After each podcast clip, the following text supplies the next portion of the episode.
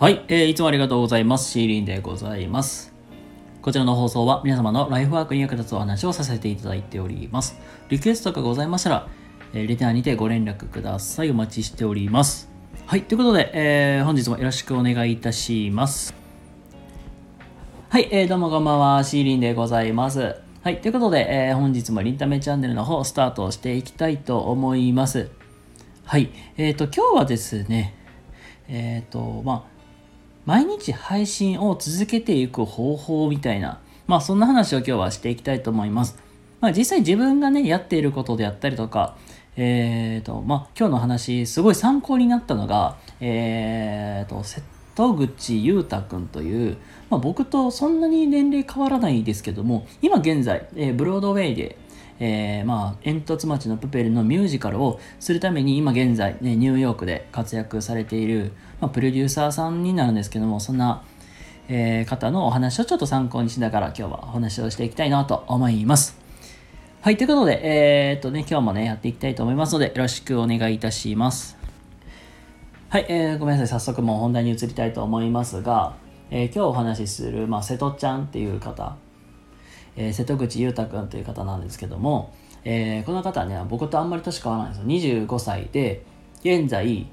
プロデューサーとして、えーニューヨークそしてブロードウェイを拠点に煙突町のプペルをミュージカル化するために実際に動かれている方なんですけどもまあ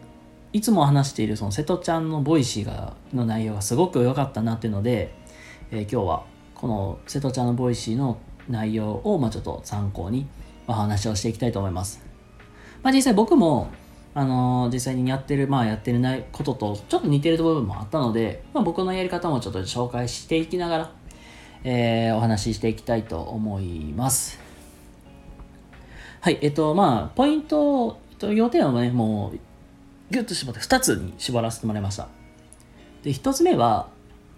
インプットをしたらアウトプットする習慣を作る。2つ目が、えっ、と、ネタ自体も予定単位でも組んでおくみたいな。これもすごく大事になるよっていうのを今日はお伝えしていきたいと思います。はい、えっと、まず一つ目は、もう、インプットしたらアウトプットする習慣を作る。えーそれこそ、あの、あれと同じなんですよ。よくさ、友達にテスト勉強を教えてる子っているじゃないですか。これはもう同じで、あの、頭に入れたら、その内容を、まあ、復習という形で友達に教えるっていうのですごく勉強になるじゃないですか。それと同じで、実際に今アウトプットするっていうのは本当に大事なんですよ。で、そのアウトプットするところをもう言ったらもう決めておく。例えば僕であれば、このスタエフというこの、あの、プラットフォームでやっているし、まあ、瀬戸ちゃんの場合であれば、ボイシーという、まあ、そういうプラットフォームでやっているわけなんで、まあ、言うたらもうそういう話す機会、まあ、アウトプットする機会を作っておく。まあ、全然なんか音声でじゃなくてもいいんですけども、例えばインスタグラムとか、あと僕がやってたのはノート。ノートというあのブログをずっとやってたんですけども、まあ、そこで学んだことを、まあ、実際文字化して、それを話したりとか、まあ、そういうのをずっとやっておりました。っていうので、まず一つ目は、そのアウトプットする習慣を作る、そしてアウトプットする場所を決めておく。これも、あの、一ついい方法になるかなと思います。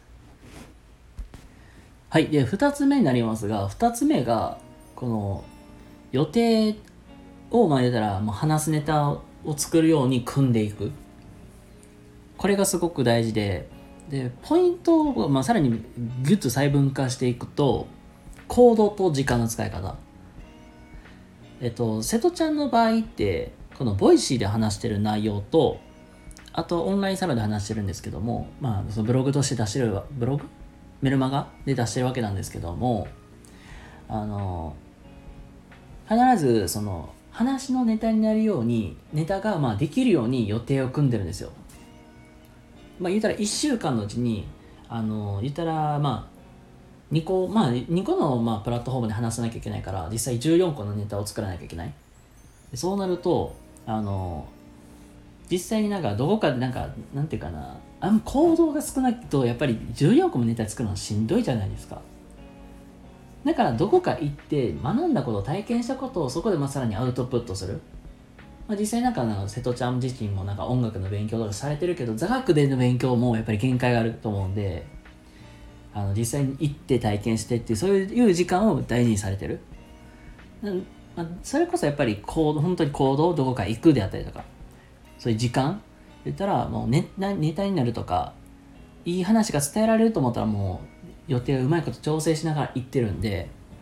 まあ、そういう行動と時間っていうのをすっごく大事にされてるだろうなっていうのをすごく感じてます。ここはもうなんかちょっと真似していけたらいいなって思ってます。はい。でここからすみません。なんか2.5個目と言ったらいいんかな。3個目とは言い難いんですけどもあのー先ほども言った通り座学での勉強も、まあ、僕の場合は座学にほぼほぼ近いんですけどもあの時間の使い方っていう部分であの僕の場合はあのこのいたスタエフで話した話す内容とかも実際のところ例えばさっき言った瀬戸ちゃんのボイシーであったりとか、まあ、いろんな方の話、まあ、ボイシーの聞いてたりとかあとニュースピックスとかあとたまになんかツイッターで、あ、これいいなと思った内容とかもあるんですけども、まあ、そういうのを、言うたら隙間時間で調べる。調べるとか、ま、学ぶ。うん、それこそなんか、車の中で通勤時間中であったりとか、休憩時間。あとはもうなんか、そういう、まあ、ちょっとした隙間時間とかに、パッと本読んまあ、あと僕も本も読んでるんで、まあ、そういう本を読む時間とかに、まあ、そういうところで、まあ、うまいこと時間を使いながら、まあ知まあ、情報を得たりしてるんですけども、あの、なんかそういう、まあ、隙間時間とか、ちょっとした時間の使い方っていうのもそうだし、あとなんかもう急に毎日こうする、ああするっていうのは多分難しいと思うので、週に何回かやるっていうのを決めとくといいと思います。それこそやっぱり例えば土日休みの人であれば土日に何かするとかでもいいので土日になんか学ぶなんかそれをまあアウトプットするっていうのをそういうのをちょっとしゅちょっとずつ習慣化していきながらそれをどんどん数を増やしていけばいいかなって思います。はい。ということでえー、と今日はですね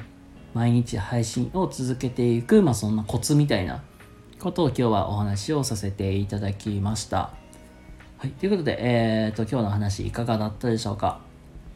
良かった、ためになった、参考になったとかありましたら、えー、いいねであったりとか、チャンネルフォローとかしていただけたら嬉しいなと思います。はい。そして最後に、えー、お知らせでございます。えー、現在、え、コラボ対談企画、えー、ワンオンワンっていうのを、えーま、ずっとやらせてもらっております。で現在ね、お相手さんの方募集中で、え、次回、えー、ちょっと予定が未定です。また決まり次第お知らせさせていただきますので、お話ししてみたいとか、そんな方いらっしゃいましたら、えー、ご連絡いただけたら嬉しいなと思います。はい、それでは皆様、えー、今日も明日も素敵な一日をお過ごしください。シーリンでございました。それではまた次回お会いしましょう。またね、バイバーイ。